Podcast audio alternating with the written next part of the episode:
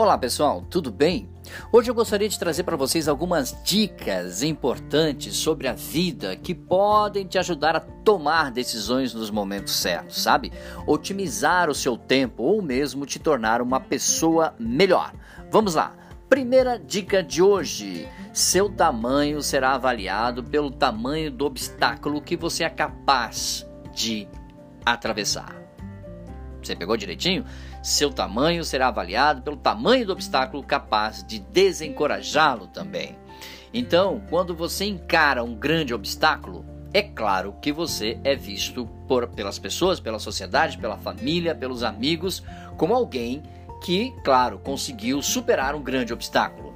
Agora, quando você consegue superar um pequeno obstáculo que todo mundo consegue, é claro que você não é notado por isso. Então, o seu tamanho é avaliado pelo tamanho do seu obstáculo que você conseguiu superar, tá bom? Segunda dicas para a vida: planeje com antecedência. Uma, um grande problema para as pessoas é que, em geral, elas deixam para tomar decisões cruciais no momento de crises e tensões. É, ou seja, é o pior momento para você tomar decisões. As decisões são tomadas no planejamento da sua vida, no planejamento da sua ação ou atitude.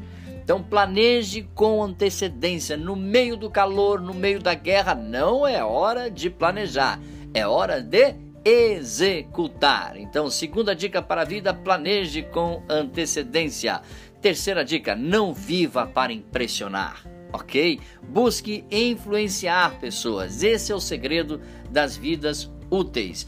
Quem vive para impressionar vive de mentira, vive de aparência ok? Não viva para impressionar, viva para influenciar. E para influenciar, é claro que você precisa ter conteúdo e, é claro, submergir nas questões da vida e das emoções dos seres humanos, ok? Quarta dica: experiência não é o que acontece com você, mas o que você faz com aquilo que te acontece. Isso é experiência.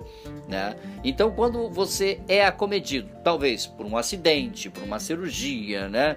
por, um, por um problema de saúde, por um divórcio, né? isso tudo faz com que você é, tenha que exercer uma coisa que nós chamamos de proatividade, resiliência. Ou seja, a experiência não é o que acontece com você, é o que você faz com aquilo que te acontece. Como você saiu das situações que prenderam você, que levaram você para o canto, né? Para que você ficasse sufocado. E aí, como você saiu disso, essa experiência faz com que as pessoas também tenham vontade de sair tá bom?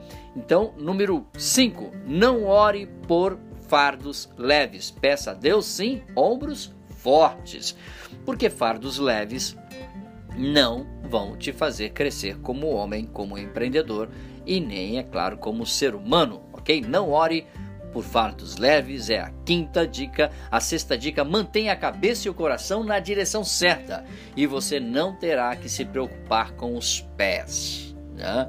Pense bem, mantenha a cabeça e o coração na direção certa, porque é fundamental que você caminhe pelos caminhos certos. E na direção certa, é claro, você não vai se preocupar com os pés, porque quando você está olhando para a direção certa, o caminho vai ser o melhor. E a sétima dica, quando você tiver a impressão de que já sabe tudo, lembre-se de que isso é apenas uma impressão, ok? Não confie nessa impressão.